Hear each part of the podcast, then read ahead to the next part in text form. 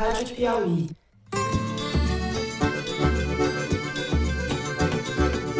Olá, seja muito bem-vindo, seja muito bem-vinda ao Foro de Teresina, podcast de política da revista Piauí.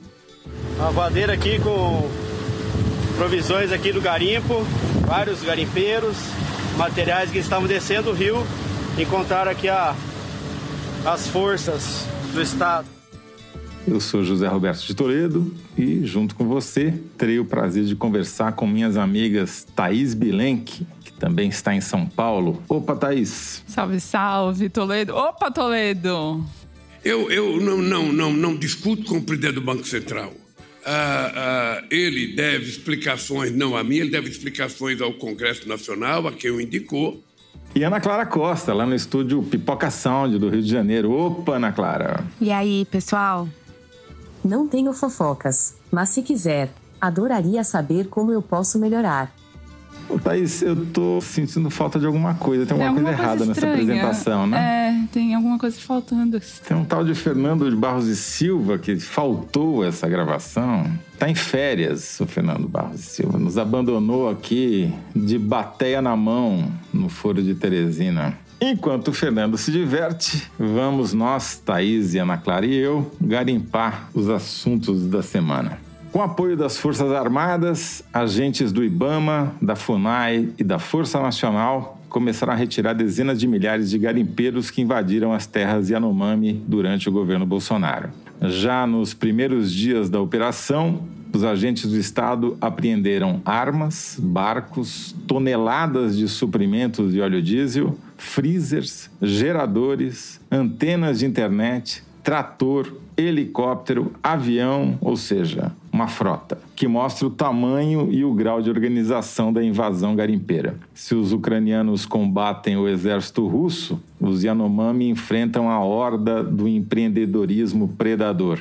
Os garimpeiros agora em fuga são cerca de 10% da população de Roraima, quase 50 mil pessoas que, com a volta do poder público à região, foram abandonadas pelos financiadores e pelos mercadores da destruição. O ouro que essas pessoas buscam no território indígena acaba nas mãos de operadores do mercado financeiro. Ele é negociado por DTVMs, ou seja, distribuidoras de títulos e valores imobiliários, que, por conta de quelônios legais pendurados pelo Congresso em uma lei aprovada 10 anos atrás, estão desobrigadas essas DTVMs de verificar a procedência do ouro que compram, contam apenas com a boa-fé dos vendedores. O Supremo Tribunal Federal mandou o Banco Central explicar como controla, ou melhor, como não controla, a compra do ouro ilegal pelas operadoras do mercado financeiro. A fuga desordenada dos garimpeiros abandonados por seus patrões provoca outros dramas. A suspeita de que os invasores tenham atacado indígenas para roubar mantimentos. Uma equipe da Polícia Federal confirmou que pelo menos um Yanomami foi morto e outro ficou gravemente ferido após o que se supõe ter sido um ataque de garimpeiros. E há outras mortes sob investigação. É sobre essa tragédia que a gente vai falar no primeiro bloco. No segundo bloco, a gente tenta entender o confronto verbal entre os presidentes da República e do Banco Central, dito independente.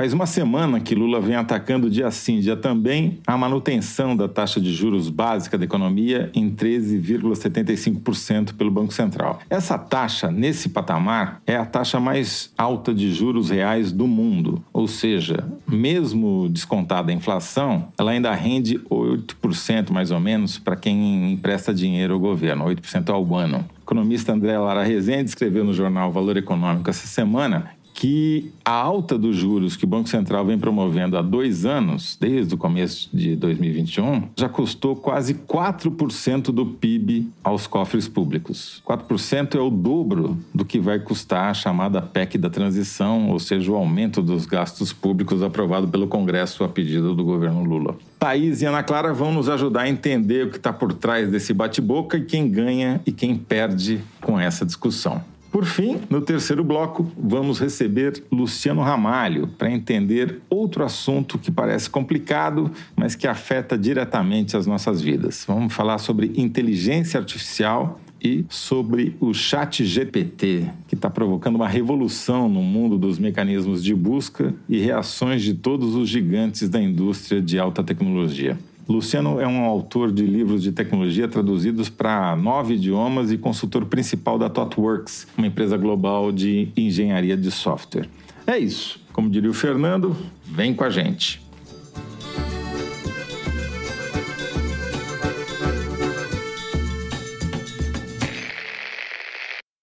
Muito bem, vamos começar com você, Thaís. Você tem apurações sobre qual foi o papel dos militares ainda durante a invasão garimpeira. Eles ajudaram qual lado? É, evidentemente não ajudaram os indígenas. Enfim, Toledo, é o seguinte: a Defensoria Pública da União esteve lá na última semana de janeiro, colheu relatos de muitas lideranças indígenas de várias regiões da terra Yanomami, que equivale a um estado de Pernambuco, né, em território é muito grande, portanto, tem muitas aldeias diferentes e comunidades distantes umas das outras. Isso só para contextualizar. Uma dessas lideranças afirmou que o principal problema na opinião dela é a malária, porque eles estão sem comida, é verdade, sem roça, sem caça, mas se tivessem saudáveis, comeriam minhoca. Diz ele que comeu já muita minhoca na vida, mas com malária, eles estão sem força até para cavar buraco e achar minhoca na terra. Outra liderança falou nesse trabalho da defensoria que a sua comunidade fica perto do rio Aracaçá e tem passado por tanto sofrimento, com morte das crianças e tudo que a gente tem acompanhado nas últimas semanas, que duas mulheres se enforcaram recentemente. E tem alguns relatos que me chamaram a atenção de indígenas que são de comunidades localizadas próximas a quartéis do Exército, porque o Exército tem alguns pelotões na região. Surucucu, uma das principais comunidades da terra Yanomami e é onde fica localizado o quarto pelotão especial de fronteira do exército. Surucucu virou rota dos garimpeiros, eles desbravaram boa parte daquela terra e não é à toa que foi lá onde a comunidade registrou um dos piores índices de desnutrição e mortalidade infantil. O indígena que conversou com a defensoria é representante do controle social de saúde indígena, é como se fosse um supervisor do SUS, grosso modo. É muito crítico do garimpo, especialmente de quem financia o garimpo. Ele contou que pegaram o computador dele com a justificativa de que estava tudo queimado, de que o computador tinha queimado e apagaram todos os documentos. A defensoria não deu mais Eles detalhes. quem? Os garimpeiros? A defensoria não deu esse detalhe, eu fui atrás, inclusive, de saber que encaminhamento que eles deram, mas o que o procurador Alisson Marugal que é procurador da República em Roraima, diz em relação a Surucucu, nos leva a crer que talvez eles sejam um coletivo com mais de uma origem. O Marugal diz que a invasão garimpeira acontece a poucos quilômetros do pelotão do Exército. E ele próprio, procurador, deu uma entrevista dizendo que dialogou pessoalmente com os militares desse pelotão em Surucucu várias vezes ao longo dos anos. E eles sempre respondiam que não podiam fazer nada e que não fariam nada sem ordem expressa do comando do Exército, sem ordem expressa do Ministério da Defesa. Isso ao longo do governo Bolsonaro. Não fariam nada para conter a invasão nada para conter a invasão, para socorrer os indígenas. Eles simplesmente não atuariam em relação ao que eles estavam vendo com os próprios olhos, porque eles estavam a poucos quilômetros da invasão, e disseram que eles precisavam que Brasília mandasse eles fazerem qualquer coisa. A Folha de São Paulo também teve acesso a um relatório da FUNAI de 2019, em que servidores da FUNAI relatam que muitos militares são parentes dos garimpeiros. E alguns vazavam informações sobre operações antes delas acontecerem e se não eram parentes também recebiam dinheiro para fazer esse serviço. Então, a gente entende por esses relatos todos que havia aí uma sociedade, né, algum tipo de parceria entre os garimpeiros e os militares da região. Voltando aos relatos colhidos pela Defensoria, a liderança indígena da Associação Wanacedume Yequama diz que duvidava que o garimpo chegaria à sua comunidade porque era de difícil acesso e porque tinha um quartel lá. Mas os garimpeiros chegaram e não apenas armados, como em bandos e encapuzados. Um dos grupos de garimpo instalados lá se chama Facção. A defensoria conversou com o tenente-coronel da Força Aérea Brasileira, que é responsável pela região, tenente-coronel Miller. Ele falou da dificuldade para distribuir cestas básicas nas regiões mais remotas, agora, mais recentemente, desde que o governo federal se debruçou sobre o problema, e citou regiões como Auaris. Lá em Auaris tem um pelotão do Exército, mas a pista de pouso usada, em tese, pelo Exército não está em condições de uso. Então, eles não conseguem, segundo o tenente-coronel da FAB, acessar essas comunidades e ajudá-las neste momento de crise. Eu me pergunto, Toledo, o que passa na cabeça de um pai, de um bebê de um mês de vida que começou a tossir assim que nasceu, teve febre, teve falta de ar, teve diarreia e nenhuma equipe médica chegava ali na comunidade dele. Ele mora numa aldeia que só se acessa de barco depois de três horas de navegação. Essa aldeia, em tese, recebe equipes médicas de helicóptero uma vez por mês. Mas, segundo ele disse para a defensoria, as equipes médicas foram apenas duas vezes no ano passado inteiro. E, enquanto isso, ele viu se multiplicarem as pistas clandestinas ao redor da aldeia dele. Já são quatro usadas pelo garimpo naquela região. Esse pai estava com o filho convalescendo, não podia fazer nada, não chegou ninguém e o bebê morreu com 30 dias de vida. Eu me pergunto o que passa na cabeça dele ao saber que um sargento da FAB foi picado por uma jararaca agora, no último dia 1 de fevereiro. Jararaca é uma das serpentes mais perigosas, né? E recebeu os primeiros socorros imediatamente. No meio da noite, os próprios militares os socorreram com um antídoto, puseram ele numa maca, puseram ele dentro do helicóptero, levaram ele no meio da noite para um hospital em Boa Vista e felizmente ele agora passa bem. Mas não é o que acontece com a população Yanomami a gente tem visto isso. É, bom, pelo seu relato fica claro o que, que o Exército deixou de fazer nos últimos meses e anos, né? Agora, Ana, claro, o que, que o Exército está fazendo agora? É suficiente?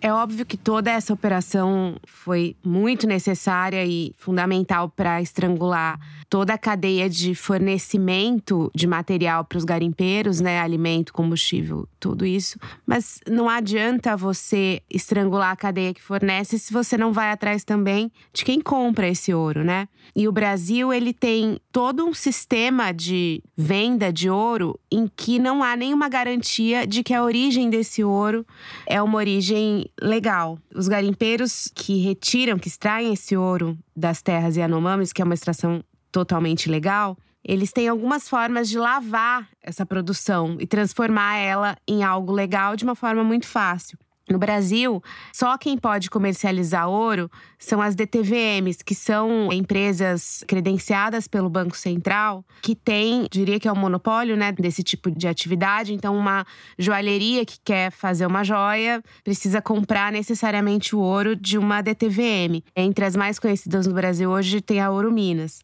E o garimpeiro ele pode chegar para uma DTVM e vender aquele ouro extraído da terra Yanomami, forjando uma nota dizendo que esse ouro foi extraído de uma terra legal, por exemplo, Minas Gerais, onde há minas de extração de ouro que são legalizadas.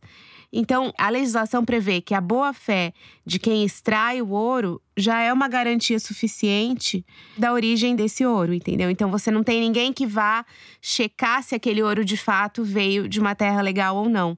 O Ministério Público investigou algumas dessas DTVMs, inclusive a Eurominas, há alguns anos e descobriu, inclusive, que várias delas recebiam ouro da terra Yanomami, vindo de garimpeiros que modificavam as notas fiscais, dizendo que a origem era uma origem legal. E há joalherias grandes que compravam esse ouro. Nessa investigação do Ministério Público, que foi mostrada pelo site Repórter Brasil, que cobre muito esse assunto há bastante tempo. Uma dessas joalherias que foram vistas nas conversas interceptadas entre as pessoas envolvidas é a H. Sterne, que é uma joalheria mundialmente conhecida brasileira. Então, precisa haver também uma mudança em como a origem desse ouro que a gente comercializa no Brasil, ela pode ser comprovada de que não é um ouro extraído de terra indígena. E até hoje isso não é possível. Sem dúvida. Vocês duas citaram aspectos muito importantes, né? Um é a omissão do Estado, ou até a conivência que a Thaís também descreveu, e outra é como, que eu chamei de quelônios na abertura, né? Que são os jabutis que são enfiados na legislação para beneficiar a gente sabe quem. Foram incluídos 10 anos atrás, quando essa lei foi aprovada em 2013, e agora está sendo questionada pelo pelo PV, o Partido Verde, tá, entrou com uma ação de inconstitucionalidade no Supremo. E o Gilmar Mendes está questionando o Banco Central, perguntando: mas vem cá, como é que vocês fiscalizam para ver se esse ouro é feito de sangue ou é feito de leis, né? se é legal? E Ainda não saiu essa resposta. Eu temo que não terá não resposta. Sairá. Não é, sairá. É tudo tão escancarado que em Roraima, em Boa Vista, você tem a Rua do Ouro, que é a rua em que os garimpeiros vão vender ouro retirado do garimpo Yanomami. E essa rua é conhecida tá lá, todo mundo tá negociando ali e nada acontece nessa rua, por exemplo. É muito esdrúxulo o que acontece em Roraima, né? Porque o garimpo, de forma geral, é proibido. Segundo o Chico Rodrigues, o senador por Roraima, que agora se filiou ao PSB, mas era do União Brasil e, enfim, era bolsonarista, eu conversei com ele. Ele diz que numa população de 600 mil pessoas, que é a população de Roraima, você tem 50 mil garimpeiros no estado. E se você não é servidor público em Roraima, você tem muita dificuldade de ter algum outro trabalho, né? Iniciativa privada é incipiente e boa parte das pessoas se jogam no garimpo, literalmente. E é esdrúxulo isso, porque toda a economia está baseada nisso e o garimpo continua sendo, em tese, só em tese, proibido. E tem um monumento ao garimpo no centro de Boa Vista e tem a Rua do Ouro, como a Ana Clara relatou. E é incrível como tem uma correlação direta entre o preço do ouro no mercado internacional e as invasões das áreas Yanomami, porque basicamente esse garimpo que a gente tem essa imagem do cara com a bateia, mas que é uma indústria, né? Por exemplo, fizeram uma apreensão de óleo diesel lá, tinha 40 mil reais em óleo diesel, não, isso não é um cara que tem uma bateia só que compra, né? Uma vez só. Basicamente se transforma óleo diesel em ouro, né? Porque quanto mais óleo diesel você tem para movimentar as máquinas, mais chance você tem de encontrar ouro. E isso tem um risco, e esse risco só vale a pena quando a cotação do ouro sobe. Quando a cotação do ouro está lá embaixo, não adianta nada. Agora, para a gente terminar, eu queria a opinião rápida de vocês duas sobre o que, que vai acontecer daqui para frente. Porque me parece que eles vão lá conseguir tirar momentaneamente os garimpeiros da área Yanomami, mas será que vai ter alguma consequência mais profunda e estruturante que mude essa organização de como esse ouro ilegal é vendido? Porque eu tentei entrevistar dois pesquisadores que estudam esse assunto há dois anos. Eles falam só fala em off, porque em on eu tenho medo porque tem facções criminosas envolvidas na operação. É, ótima pergunta. E a depender de quem manda no Estado, o que vai acontecer é que o ouro ilegal vai se tornar legal e vai continuar sendo extraído agora em maior quantidade. Pelo menos é o que defende o governador do Estado e os senadores que representam o Estado no Congresso, como o Chico Rodrigues, que disse que vai tentar viabilizar a regularização da extração de minério no Estado, inicialmente, segundo ele, fora das terras indígenas. Toledo, eu queria relatar o seguinte: procurei o Ministério da Defesa sobre como que a nova gestão vai lidar com essa aparente parceria entre os militares e os garimpeiros. Né? O ministro da Defesa, José Múcio Monteiro, está neste momento, enquanto gravamos, quinta-feira de manhã, voando de Boa Vista para Surucucu, justamente onde tem o pelotão do Exército, que deixou passarem os garimpeiros sem nenhum obstáculo. A assessoria diz que, enfim, é totalmente outra gestão, não tem como responder pelo que aconteceu antes, e só o fato deles estarem lá demonstra a intenção de ajudar a resolver esse problema e tirar os garimpeiros de lá. Uma coisa que está em debate agora é que tanto o ministro Múcio quanto as autoridades de Roraima estão tentando diferir os garimpeiros chão de fábrica, digamos assim, né, os garimpeiros chão de mina, dos financiadores. Esses sim que já vazaram de lá há mais tempo, desde que se soube que o governo federal faria essa operação, e tiraram boa parte, inclusive, das suas aeronaves da terra para não serem queimadas como aquelas que já foram ao serem apreendidas durante a operação. O Chico Rodrigues, por exemplo, que tem uma estreita relação com os garimpeiros, fala que as pessoas que são os garimpeiros são famílias inteiras. Ele tem um velho conhecido dele de 85 anos, que é um sujeito que garimpa desde que nasceu, segundo ele diz. Porque as famílias se mudam para a terra, se instalam lá em acampamentos, por isso que foram apreendidas todos aqueles equipamentos freezer, né, fogão e tudo mais. Eles vão com os filhos, vão com os avós, vão com todo mundo e ficam lá alguns meses até conseguir extrair minério suficiente para voltar a vender, fazer um dinheiro e se estabelecer, enfim, fazer alguma aquisição na cidade e voltam depois para o garimpo. O que os defensores desses garimpeiros defendem e que o Múcio deu sinais de que concorda é que essa população que está lá para ter um emprego, segundo o Múcio, essa população vai precisar de ajuda para sair, porque os seus financiadores saíram antes e deixaram eles lá ao Deus dará. Segundo o Chico Rodrigues, eles estão entrando em embarcação que cabem 10 pessoas, eles estão entrando em 30, essas embarcações vão afundar e a tragédia vai se multiplicar, segundo ele. Então, existe essa pressão para fazer a operação acontecer de modo mais seguro. Eu acho que tudo isso que está acontecendo agora é uma resposta rápida que o Lula precisa dar, até porque a questão ambiental é uma questão central do governo dele. Mas eu acho que até isso se transformar numa política de governo eficaz, isso envolve o que essas pessoas vão fazer da vida se não garimpar.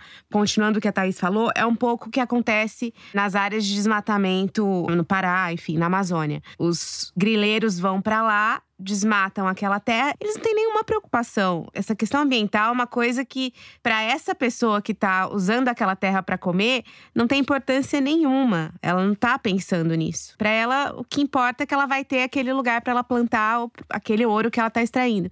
Então, assim, como é que você resolve essa questão social, né? Precisa de uma política pública que o governo vai precisar se debruçar sobre isso. Acho que não pode ficar só a cargo dos governos estaduais, mesmo porque os governos estaduais nesses estados geralmente apoiam essas iniciativas econômicas extrativistas, né? Então, o governo vai precisar ir além dessas imagens desses últimos dias, né? Do Ibama voltando a agir, etc. Imagens que funcionam muito bem nas redes sociais, na TV para repercussão externa, mas que eles vão ter que solucionar de uma forma mais profunda para que de fato acabe com isso. É, algo me diz que nós voltaremos a fazer vários blocos sobre esse assunto no futuro.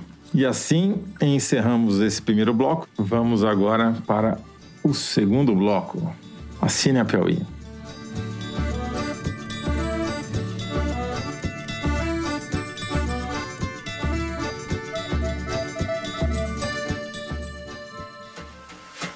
Na revista Piauí de fevereiro, o repórter Breno Pires apura o impacto da intentona golpista de 8 de janeiro no futuro de Jair Bolsonaro e da extrema-direita.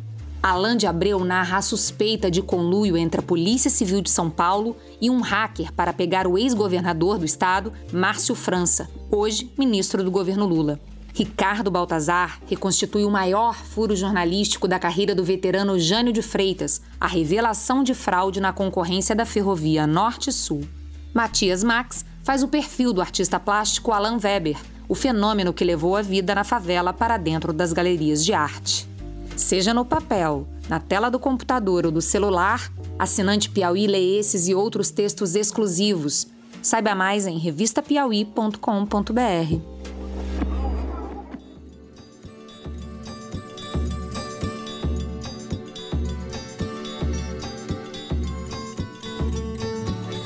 Eu não vou nem fazer apresentação sobre o bate-boca pela internet entre Lula e Roberto Campos Neto, presidente do Banco Central, porque foi só o que a imprensa deu nos últimos sete dias, né? Não teve outra notícia, né? Mas eu vou começar dessa vez com a Ana Clara, perguntando de onde vem essa confusão toda. É, são duas coisas, Toledo. Primeiro, quando você chega no governo e vê a situação da economia e tem acesso aos números, você vai vendo até onde é factível você cumprir as promessas que você fez, né? E diante da situação econômica do Brasil, o Lula se deu conta de que ele não vai conseguir cumprir as promessas que ele fez de aumentar o salário mínimo e fazer a economia se reaquecer, distribuir crédito via BNDES ou via bancos públicos, sem aumentar o gasto público. E aumentando o gasto público, você precisa, via de regra, contrair dívida e essa dívida ela é corrigida pelos juros da Selic, ou seja, quanto mais alta a taxa de juro, mais caro é o serviço da dívida, né? E aí, diante desse cenário, o que, que aconteceu? Aquela foto da Folha de São Paulo, do Ciro Nogueira, conversando num grupo de WhatsApp de ministros do Bolsonaro, em que podia se ver o nome do Roberto Campos Neto. O Lula, desde a campanha, ele já criticou a autonomia do Banco Central. E aí ele vê que aquele cara que tá lá e que ele não pode tirar é abertamente bolsonarista, tá no grupo de ministros, etc., e não vai ser um aliado dele. Só para esclarecer, Ana Clara, a independência do Banco Central, aprovada em lei, prevê que o presidente do Banco Central tem mandato dado pelo Congresso, né, pelo Senado, e que ele não é uma instituição de governo, é uma instituição de Estado. A estranheza vem justamente de um presidente do Banco Central, que representa uma instituição de Estado, estar num grupo de WhatsApp de um grupo de governo, né? É, eu acho que por um lado, assim, na questão de imagem, sim, porque ele supostamente seria isento. Mas ele foi um cara indicado pelo Bolsonaro, um cara que participou da campanha do Bolsonaro, ele era do time do Paulo Guedes na época da campanha Então, quando Paulo Guedes reuniu aquele pessoal do mercado financeiro para ajudar e tal. Bolsonaro nem tinha ganhado ainda, ele já estava junto. Ele é um cara que toda vez que o Paulo Guedes ficou a perigo dentro do governo, se falava que ele assumiria porque ele é extremamente hábil politicamente e é respeitado pelo mercado e ele é bolsonarista. São coisas que são impossíveis de mudar. Agora, tem uma questão: a política monetária do Banco Central no governo Bolsonaro demonstrou isenção porque não beneficiou o Bolsonaro na campanha, por exemplo. Então, se uma das intenções do Bolsonaro, e ele falou isso em diversas ocasiões, era que a economia se acelerasse durante a campanha justamente para ele colher louros disso em forma de voto, o Banco Central só subiu o juro no ano passado. Então, assim, embora ele seja ideologicamente bolsonarista e, e nunca tenha escondido isso, a gestão dele no Banco Central, especificamente no ano passado, que foi um ano crucial para o Bolsonaro, ela não beneficiou o Bolsonaro. Então, a atuação dele técnica não pode ser vista como uma atuação contaminada pela política, pelo menos não até agora. Pode vir a ser em algum momento. Até argumentaria que ele foi obrigado a fazer isso porque a inflação estava saindo de controle e ele tem por obrigação, inclusive a lei prevê isso, que ele tem que cumprir uma meta de inflação. E ele não cumpriu essa meta de inflação há dois anos, né? Aliás, ele corre risco por causa disso. A questão é o que vem antes, né? O ovo ou a galinha, os juros ou a inflação. E tem um outro aspecto, né? Que curiosamente agora os analistas não citam. No final do ano passado, o resultado das contas públicas melhoraram, do ponto de vista da dívida, a proporção em relação ao PIB diminuiu. Quer dizer, não tem um cenário de explosão da dívida pública que é o que o mercado alega para que se sustente os juros nesse patamar. Né? Mas tem uma coisa, Toledo, que é assim: é um, uma questão complexa e que toda vez que o executivo fala sobre mexer nos juros, isso contamina de uma forma perniciosa as expectativas. Os juros futuros sobem. Então, se Lula fala que ele quer juro mais baixo, o resultado que ele tem é que juros futuros no mercado financeiro acabam subindo e acabam prejudicando ainda mais a situação. Então, e todas as vezes que o governo interferiu nos juros foram duas vezes especificamente. Primeiro, é na crise de 2008, a crise do subprime nos Estados Unidos, que era o segundo governo Lula, né? E houve toda uma política de estímulo à economia e ao consumo para que o Brasil não fosse tão prejudicado pela crise naquele momento e que deu certo. Naquele momento, Henrique Meirelles era presidente do Banco Central e atuou ali, digamos, em parceria com o governo, mas não também de uma forma que fosse muito radical, né? No sentido, vamos derrubar três pontos os juros esse mês, entendeu? Nessa reunião do Copom. Foi uma coisa ali que foi muito criticada na época, mas que estava dentro do esperado, né? No governo Dilma, ela chegou a falar várias vezes que ela gostaria que os juros caíssem e aconteceu um episódio que foi inédito no governo Dilma. Você tinha. Os juros vinham sendo elevados nas reuniões do Copom em razão da inflação. E numa reunião específica, os juros caíram um ponto, assim. E isso foi visto por todo mundo como uma coisa totalmente inédita, porque para você começar a cortar juros, você primeiro tem que indicar isso nos comunicados do Copom, para que as expectativas sejam realinhadas. E naquele momento ficou claro que era uma canetada dela, porque os juros estavam subindo e do dia para noite passaram a cair. Eu queria voltar a esse ponto, talvez mais para frente, porque eu acho que é fundamental, mas eu queria trazer a Thaís para essa conversa, perguntando para ela, afinal de contas, como é que essa história de juros altos afeta a vida das pessoas e afeta, inclusive, a principal meta declarada pelo Lula, que é diminuir a desigualdade?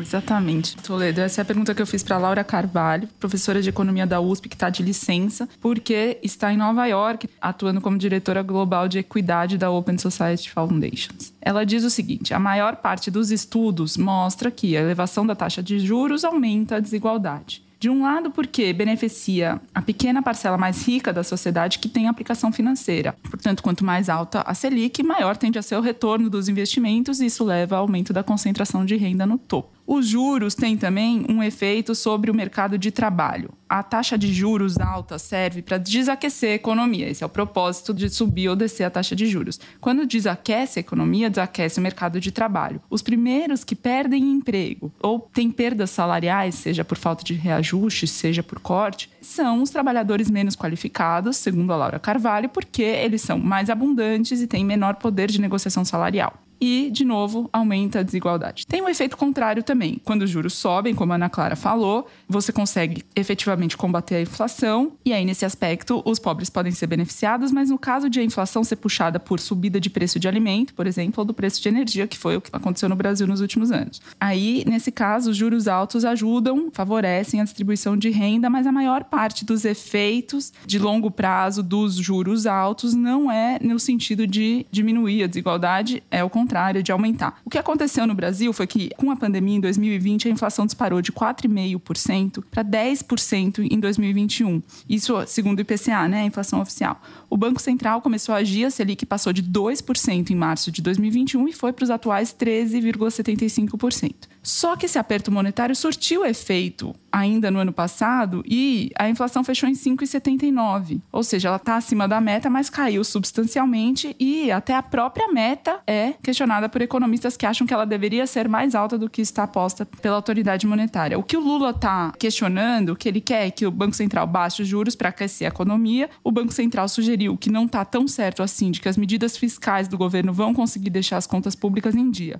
Nessas cobranças, o Lula se direciona inclusive aos empresários, cobrando que eles se juntem a ele no pedido por taxas de juros mais baixas. Eu perguntei para Laura por que, que os empresários deveriam se juntar nessa cobrança do Lula. Ela explicou que o empresário que precisa tomar crédito para investir em capital produtivo, tipo instalação, máquina, equipamento, ele paga mais caro quando os juros são mais altos. Então, por trás do que o Lula diz é que juros altos beneficiam só quem investe em capital financeiro e não quem investe em capital produtivo. Tem uma boa parcela dos economistas heterodoxos né, que não são da linha liberal, que questionam todas as premissas desse debate, que questionam, por exemplo, que a independência do Banco Central seja um consenso, porque eles avaliam que as expectativas do Banco Central em relação à inflação e definição de juros refletem os modelos dos analistas do mercado, que na verdade é uma tentativa do mercado de impor sua agenda através do Banco Central e não necessariamente a independência do Banco Central nesse aspecto é positiva. Então tem premissas que também são questionadas. Será que o Lula não está fazendo outras duas coisas, independentemente de tudo isso que foi que a gente discutiu até agora, da questão de fundo, da questão econômica,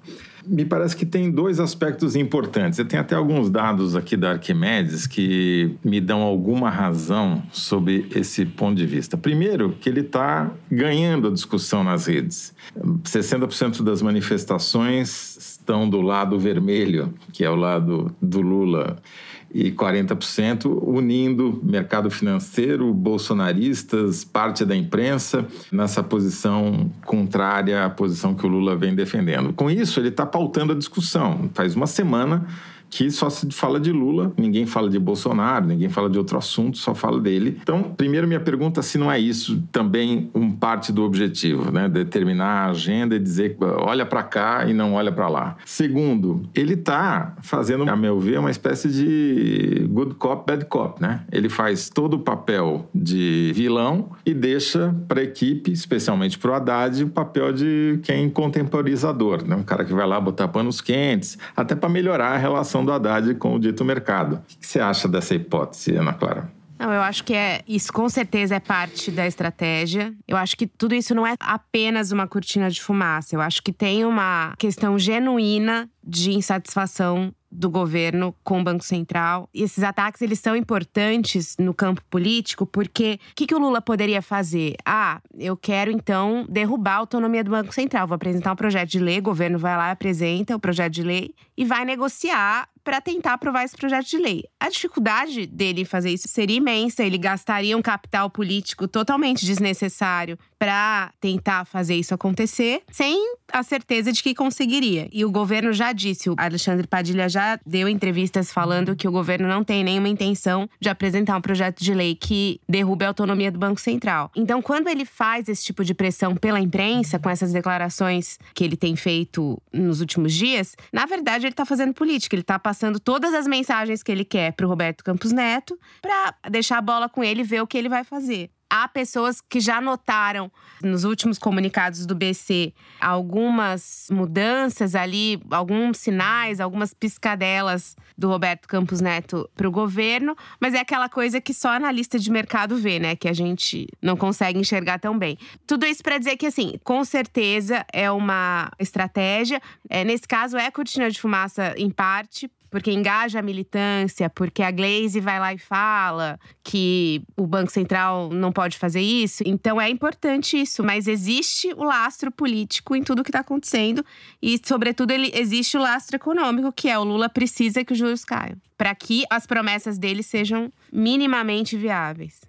Thaís, primeiro, você acha que isso vai ajudar ou atrapalhar a aprovar a reforma tributária que o governo diz que é a principal grande prioridade que eles vão ter nesse primeiro semestre no Congresso? Ou seja, ele ganha ponto, porque no Congresso também tem muita gente a favor de emparedar o Banco Central, né? E a outra é, será que Lula está jogando para a plateia no sentido ele sabe que vai fazer uma gestão econômica mais liberal do que ele gostaria e está fazendo querer parecer para sua militância, para o seu eleitorado que ele está à esquerda e está sendo combatido, ou seja, elegeu um, um inimigo né, personificado pelo Banco Central, simbolizando o mercado financeiro, para dizer, olha, eu tento, mas não me deixam. É, foi isso que ele fez na campanha, né? Ele sinalizou para a esquerda para depois negociar com a direita, com o centrão. Isso dito assim, a forma como ele se refere ao Roberto Campos Neto e tal, é bem de palanque, né? Esse cidadão e tal. Eu acho que o que ele está fazendo prepara o terreno né, para a tramitação dessas duas reformas. O Haddad diz que quer aprovar a reforma tributária antes de apresentar o um novo marco fiscal. A reforma tributária vai ser exatamente uma discussão se vai tentar se combater a desigualdade de renda acima de tudo, né? Quer dizer, eles vão tentar apresentar uma proposta mais progressiva e já esperam do Congresso medidas mais regressivas. Então eu acho que sim, acho que eles estão preparando o terreno para vir com isso que é uma prioridade, né? Se o Lula não levar a cabo a questão da reforma tributária e o novo marco fiscal, a palavra dele vai ficar vendida. Acho que a gente tende também a imaginar que há por detrás de tudo uma grande estratégia. Mas pelo que eu ouvi dentro da equipe econômica e nessa apuração que eu fiz ao longo desses últimos dias, é que, na verdade, a equipe econômica está bem assustada. Não estava combinado, entendeu nada disso, essa, esse tipo de ataque público. Então, pegou todo mundo meio desprevenido, tudo isso. Não existe ali os peões sendo movidos ali. Fulano apaga incêndio, Beltrano faz isso, etc porque tudo é uma estratégia. Pelo que eu ouvi das pessoas, tá todo mundo meio atônito com o tom do Lula. E uma outra coisa que eu ouvi também é que o Lula não tem mais, como ele tinha nos dois primeiros governos dele, figuras que tinham interlocução com o mercado, como o Palocci, como o Zé Disseu, naquela época, o próprio Zé Alencar também, que chegavam para o Lula e jogavam papo reto com ele, que determinadas brigas valiam a pena, determinadas brigas não valiam, e discordavam do Lula em muitas coisas e tal, e que essas pessoas não existem mais no entorno dele. Você tem a Glaze muito preocupada com o engajamento da militância, você tem o Haddad que não tem esse perfil de embate, muito menos com o Lula, então ele tende a tentar colocar panos quentes, mas também não contraria o Lula em nada. E isso, as pessoas do governo com quem eu conversei me falaram que tem sido uma diferença muito grande em relação às outras gestões. Eu tendo a achar que, embora eu concordo que não há combinação entre ele e a equipe econômica, mas o Lula age muito por instinto, né? Não dá para falar em conspiração, em grandes planos, grandes estratégias. É uma ação instintiva. Só que poucas pessoas têm o instinto político que ele tem, né? Muito bem. E assim vamos ao terceiro bloco. Vamos falar de coisas mais simples, pueris, tranquilas, fáceis de entender, tipo inteligência artificial e chat GPT. Ah, eu vou deixar o chat falar por mim, então. Fui.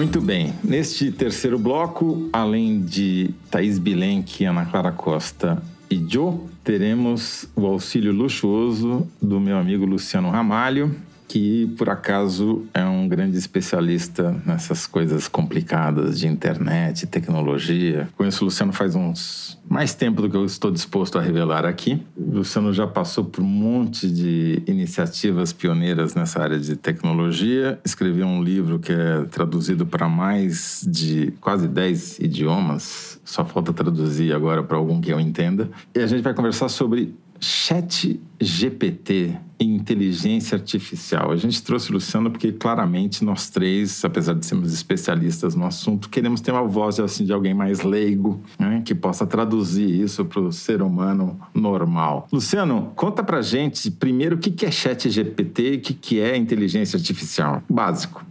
Então, é engraçado, né? O fato da gente estar tá falando sobre o chat GPT tem a ver com um fenômeno de hype que acomete né, o mundo da tecnologia e assim espalha para o resto do mundo com alguma frequência. Né? Agora nós estamos falando sobre ChatGPT. Então, o ChatGPT é um aplicativo, na verdade é um site onde você vai faz perguntas em língua natural. Eu já testei em inglês e português. Né? Basicamente é uma ferramenta de conversa, por isso que chama chat tá? É uma ferramenta que você faz perguntas e ele vai respondendo, né? Então, por exemplo, uma vez eu, eu li um livro sobre a história da bomba atômica, então eu conheci um pouco da história da física no século XX comecei a conversar com ele sobre a física no século XX, né? E eu achei bem interessante, mas à medida que a gente vai dialogando mais, a gente começa a perceber que é um pouco raso o conhecimento dele, depois a gente explora mais. Né? Agora, o lance da inteligência artificial é uma outra coisa, né? Esse termo, ele acabou sendo desgastado. Nos anos 80, foram feitas muitas promessas. Eu lembro o governo japonês, na época, que era um, um país que estava assumindo uma posição de liderança na tecnologia mundial, né? Eles investiram bilhões num projeto lá que chamavam de, de, de computador de quarta geração, que era a ideia de fazer computadores, entre aspas, inteligentes, né?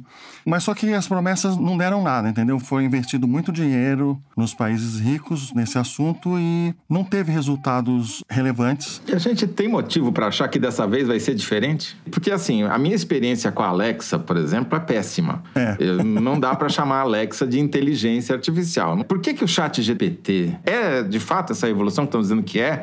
Porque já saiu o concorrente do Google, foi mal, Sim. derrubou as ações, já veio o concorrente da Microsoft, agora todo mundo quer fazer chat com outro nome. Vai ser diferente? Olha, eu acho que a principal diferença, cara, tem a ver com a tal da internet, né? Porque o que acontece é que nos anos 80, a internet estava muito restrita ao meio acadêmico e tinha, tipo, algumas centenas de milhares de usuários, né? E agora você tem esse conhecimento acumulado na forma de conteúdo na internet, nas redes sociais, nos sites, os blogs, etc e tal, e os livros, né, que estão todos digitalizados. Então, tudo isso forma uma base para uma nova abordagem de inteligência artificial que é diferente da antiga. Essa nova baseada no termo machine learning. Quando esse termo apareceu, eu até pensei, ó, oh, que interessante, parece que é um rebranding, certo? Porque IA, a inteligência artificial tinha ficado um termo queimado, e aí, quando a gente voltou a falar sobre isso, por volta do ano 2000 e tal, aí era machine learning. Mas agora o pessoal perdeu a vergonha, voltou a falar de inteligência artificial, né? Porque machine learning faz um pouco mais sentido, né? Machine learning vem a ser o quê? Aprendizado do, por Aprendizado máquina? de máquina. Aprendizado hum. de máquina, quer dizer, são algoritmos que inevitavelmente dependem de massas de dados gigantescas, tá? Então, é o tal do Big Data e tal. Precisa ter isso, precisa ter essas concentrações de massas de dados gigantescas para você fazer esses modelos de aprendizagem de máquina trabalharem. Porque são modelos estatísticos, modelos probabilísticos. Então, essa é uma diferença fundamental. A existência da internet, de ter bilhões de pessoas colocando conteúdo na internet, é o que torna viável essa abordagem atual. Né? Agora, Luciano, o fato de terem milhões de pessoas usando a internet faz também com que o uso dessas ferramentas sejam bem mais corriqueiros. Quer dizer, aluno querendo resolver o trabalho que tem que entregar na faculdade, sei lá, um político que quer postar uma legenda no Instagram, o uso dessa ferramenta. Você acha que o futuro dele dele, assim, a moda vai ficar nesses nichos assim ou tem um futuro mais preocupante? Bom, eu outro dia li um tweet que eu acho que resume muito bem a situação atual dessas ferramentas, na minha opinião, né? Você deve usar essas tecnologias hoje em duas situações. Se você tem absoluta confiança que você pode verificar se a, a resposta que veio é correta, ou se você não se importa se a resposta que veio é correta. Então o bolsonarismo vai usar esse chat GPT, que é uma beleza, então. A pessoa que vai usar não vai ficar checando, senão ela não usaria. É, não, mas assim, então existe, só que aí é uma questão de ter, imagina, da gente depender das pessoas terem cuidado, ética, né?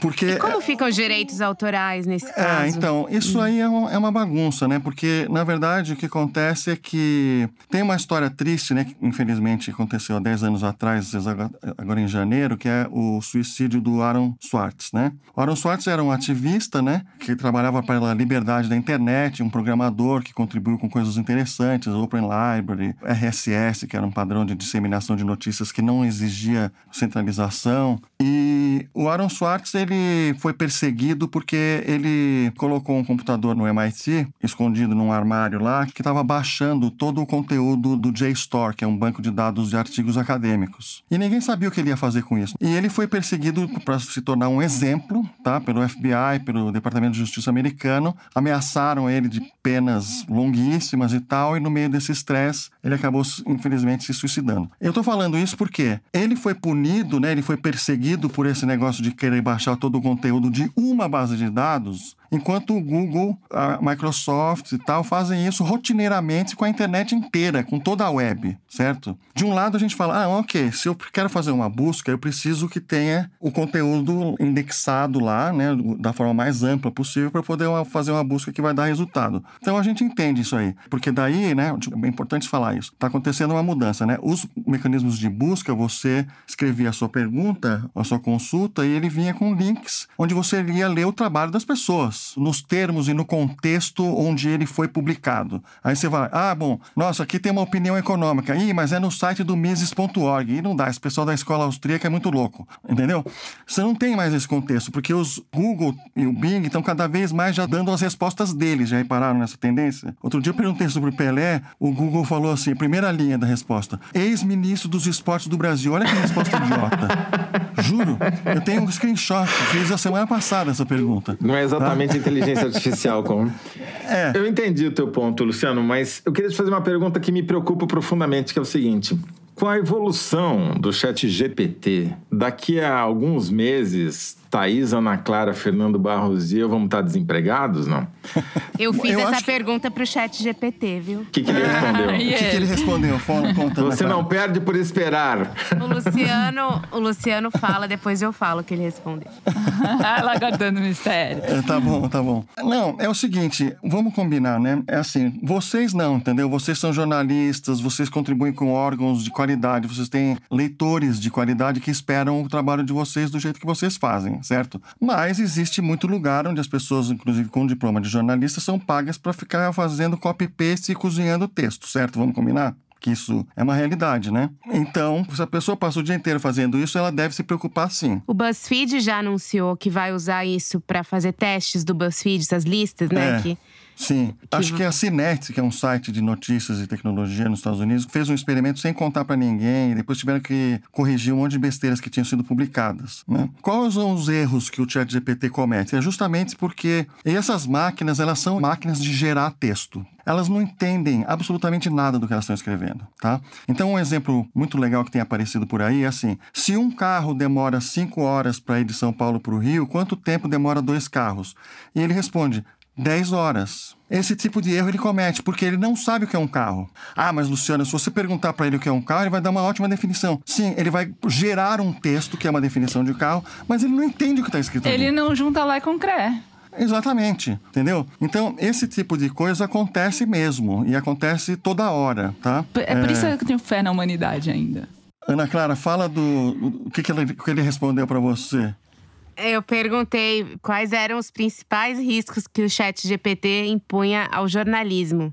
Sim. Eles me responderam desinformação, bias de treinamento. O modelo é treinado com base em dados da web, o que pode resultar em viés em suas respostas. Por exemplo, se o modelo foi treinado em uma maior quantidade de fontes conservadoras, pode ter tendência a responder com perspectivas conservadoras. A automatização do trabalho jornalístico, despersonalização. Em resumo, é importante que os jornalistas estejam cientes dos riscos associados ao uso de modelos de linguagem e que utilize-os com precaução, sempre buscando confirmar as informações obtidas com fontes confiáveis e verificáveis. Essa foi a resposta. Essa é uma ótima resposta, mas conhecendo como é que funciona o mundo comunicação, assessoria de imprensa, é bem possível que essa resposta esteja praticamente já pronta, escrita cuidadosamente por um ser humano, porque eles sabiam que era uma pergunta que os jornalistas iam fazer.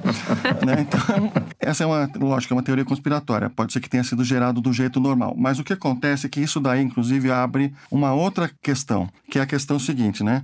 Tem uma pessoa que vale a pena vocês, vocês já devem ter ouvido falar da Timnit Gebru, que é uma mulher PhD em inteligência artificial, que foi trabalhar no Google, uma pequena equipe, só tinha duas pessoas quando ela entrou, de pesquisa em ética e inteligência artificial do Google, mas ela durou menos de dois anos lá. Ela foi demitida por causa de discordâncias em relação a um paper que ela era coautora, que era justamente a respeito dos limites dos LLMs, desses modelos baseados em amostras de grandes amostras de linguagem, né? O que, que ela fala, né? Como engenheira, você vai desenvolver um produto que para as pessoas usarem, você vai precisar se preocupar com questões de segurança, né? E da mesma forma, quando você vai num restaurante, você espera que, se você perguntar quais são os ingredientes que vão no prato, que a pessoa vai te informar, certo? Porque você pode ter alergias, você pode ter outras questões que são até muito importantes. Então ela fala como que de repente essa indústria nossa, na né, indústria de informática, indústria de tecnologia é tão desregulamentada que eles podem desenvolver um produto onde eles não dizem para você quais são os insumos. Entendeu? É uma completa caixa preta. É lógico que eles não querem dizer isso, porque uma das coisas é que abriria a oportunidade, se eles admitissem as fontes, de muitos processos, certo? Processos por direito autoral. Exatamente, por violação de direito autoral. Né? Quer dizer, você vai no restaurante do chat GPT e todos os seus congêneres e pergunta o que, que tem no prato, se tem leite, se tem derivados de petróleo e ele não sabe. Não, ele vai falar, isso, os nossos pratos são feitos com ingredientes da melhor qualidade, comprados de forma responsável em dos melhores produtores. Entendeu? Enfim, então esse é um problema real, né? E, inclusive é interessante porque a Timnit, ela acabou sendo demitida do Google e hoje ela lidera um instituto, Institute for Distributed AI, Instituto da Inteligência Artificial Distribuída, que a ideia deles é desenvolver tecnologia para que a inteligência artificial possa ser desenvolvida de um jeito que evita ou torna desnecessária essa concentração que já é uma característica lamentável da nossa indústria, né? A Ana Clara pode falar melhor, porque afinal de contas eu vou roubar a pergunta dela, mas ela fez um teste pedindo análises críticas para o chat GPT e ele diz que não é com ele, que elogiar e criticar não é com ele. Como é que foi a história, Ana Clara? É, ele manda uma resposta padrão dizendo que não pode fazer nenhuma análise crítica porque ele não tem argumentos para isso. E aí aparece um, uma regrinha, assim, do lado, assim, esquerdo da tela. Sim. Não fazer então, críticas. Você sabe assim. por que, que ele tem essa resposta? Porque existem milhares de pessoas que estão sendo remuneradas para taguear, quer dizer, colocar etiquetas em amostras de texto para dizer, ah, isso aqui é um texto opinativo, ah, esse texto aqui é racista. E onde estão essas pessoas? Nos países que a gente conhece, são os países onde tem pessoas que, onde tem uma países pobres, onde tem uma grande população de pessoas que falam inglês, tá? Na Índia, tem países na África, como a Nigéria também. O que acontece é que existem milhares de seres humanos por trás do efeito do mágico de Oz, né?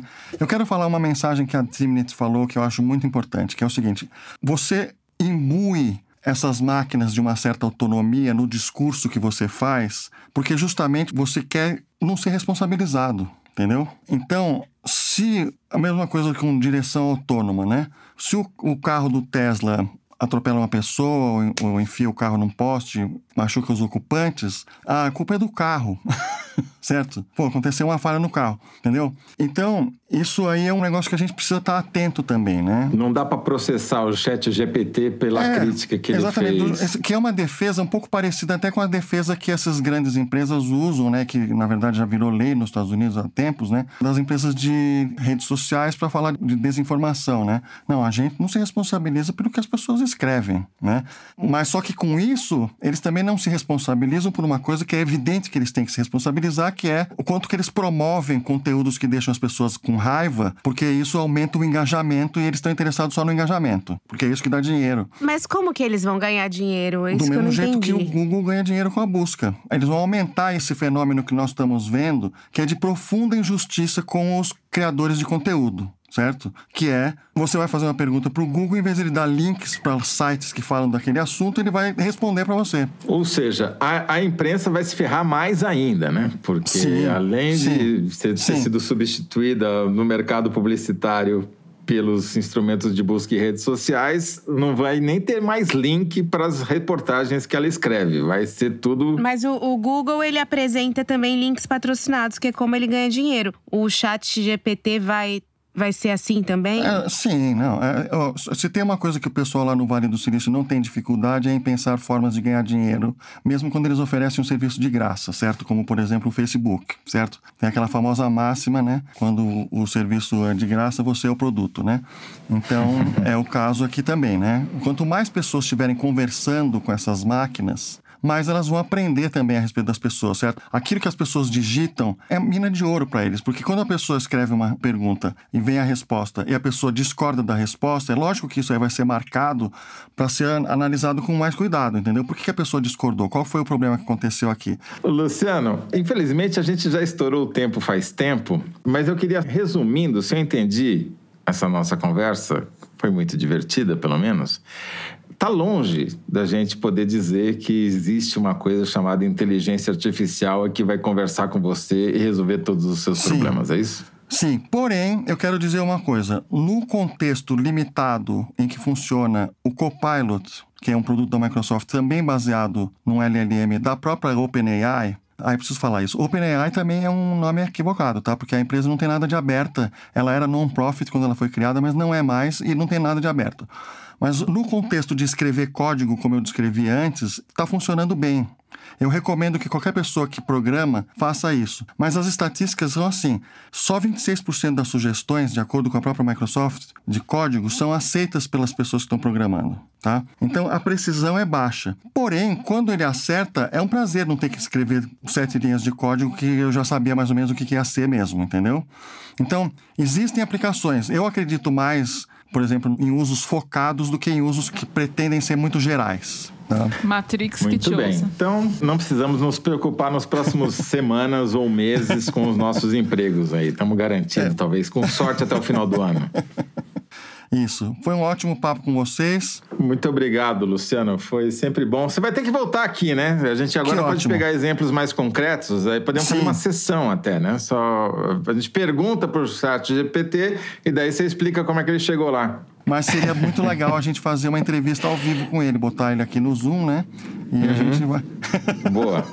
Podemos fazer isso. Valeu, Luciano. Obrigado, um abraço. Obrigadão, pessoal. gente. Obrigada. Obrigado. Thaís Bilenque, viver é perigoso, mas o Kinder Ovo é mais. Porque agora a gente vai ter a concorrência não só da Clara, mas vamos ter do, do Chat GPT. Ah, né? É, ele vai ganhar todas. Não vai dar nem pro cheiro, vamos ter que acabar com a sessão, né? Solta aí.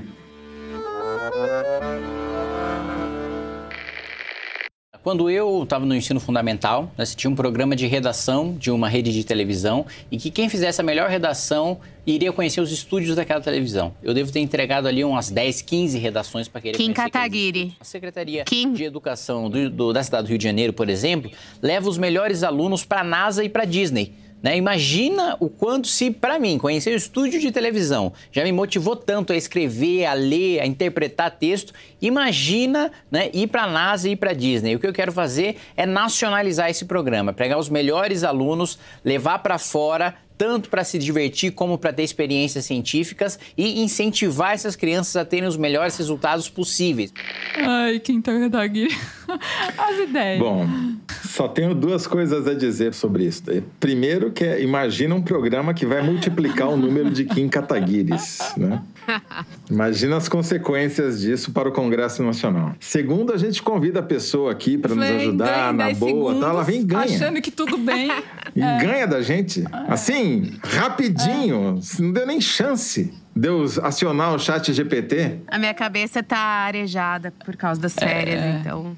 É humilhar. Daí a primeira coisa que você lembrou foi o Kim Kataguiri. Tá certo. Ana Clara. Muito bom. Parabéns, Ana Clara Costa. Parabéns. Muito bem. Vamos agora para o Correio Elegante.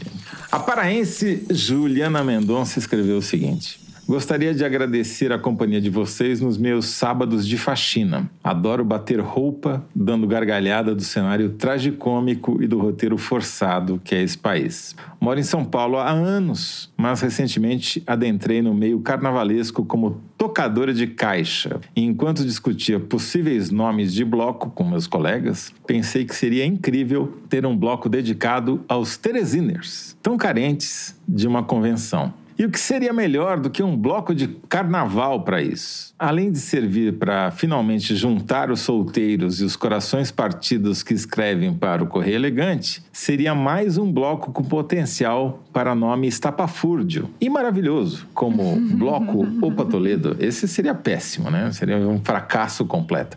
Bloco Unidos da Caquistocracia Falida. Ou Furo de Teresina. Esse é o bloco da Thaís. Um grande abraço para vocês e para os meus amigos ouvintes. Iago, Lívia, Léo, Gabriel, Hugo e Pedrinho do Botafogo. O Nelson Leal Alencar, que é professor da Universidade Federal do Piauí, nos escreveu: Sou um pastor da religião Foro de Teresina e cumpro o papel de espalhar a palavra do podcast onde posso. Escrevo hoje para contar uma das pegadinhas que apronto com vocês. Sou forista de faxina de final de semana, para não perder nenhum detalhe, ajusto a velocidade do áudio para 0.8 e, mesmo que o assunto seja sério ou triste, me pego rindo de engasgar. As vozes de todos ficam num misto de Acordei agora para gravar e melhor parar com um vinho. Beijo para todos, todas e todes. Prometo que na próxima vou trocar a faxina por uma garrafa de vinho para me sentir bem mais perto de vocês. Eu não entendi a piada que ele faz colocando em 0.8. Ai, ai, Nelson, que tortura. Eu vou ler o e-mail enviado pelo Jaelton Quirino. Sou de Arco Verde, portal do sertão pernambucano. Comecei a ouvir o foro durante a pandemia, na tentativa de encontrar lucidez no meio da loucura. Não sei se deu muito certo, mas encontrei nas suas vozes companhia para refletir sobre o nosso país e suas contradições. Completei 36 anos no dia 2 de fevereiro. Sim, sou do mesmo dia, mesmo mês e mesmo ano da Thaís Bilenque, Bilenca, entre aspas. Então, parabéns para nós, aquarianos inquietos. Gostaria de pedir que mandassem felicitações à minha companheira, que é o real motivo dessa missiva. O nome dela é Caroline Arco Verde. Ela faz aniversário na quinta-feira, dia 9, quando vocês estão gravando. Ela que eu consegui contagiar com a insanidade de gostar do foro. E como dizemos por aqui, cheiro para todos vocês. Uau! Feliz Então, aniversário. parabéns para o Jaelton. Djaelton, parabéns para Thaís Bilenque, parabéns para a Caroline É, e parabéns é. para mim. Exatamente, Fiz que eu ia falar aniversário que ele estava querendo passar desapercebido, mas não passaria. Bom, antes de irmos para os encerramentos e créditos, eu tenho que fazer um desaforo de Teresina. Várias pessoas no Twitter, publicamente, para me deixar com cara de tacho, me corrigindo corretamente, porque eu falei no passado que eh, um terço era menos do que dois quintos. Bom, desaforo do desaforo. Eu falei errado de novo. No programa passado, eu disse que um terço era mais do que dois quintos e não menos, como acabei de dizer. Muito bom. E assim vamos terminando o programa de hoje. Se você gostou, não deixe de seguir a gente e dar cinco estrelas no Spotify. Também seguir no Apple Podcasts e na Amazon Music. Favoritar na Deezer e se inscrever no Google Podcast, no Castbox e no YouTube. O Foro de Teresina é uma produção da Rádio Novelo para a revista Piauí com a coordenação geral de Evelyn Argenta, ou será da Evelyn Argenta. A direção é da Mari Faria e a produção é do Marcos Amoroso. O apoio de produção é da Gabriela Varela, a edição é da Evelyn Argenta e do Tiago Picado. A finalização e a mixagem são do Luiz Rodrigues e do João Jabassi do Pipoca Sound. Jabassi, que também é o intérprete da nossa melodia tema, composta por Vânia Salles e Beto Boreno.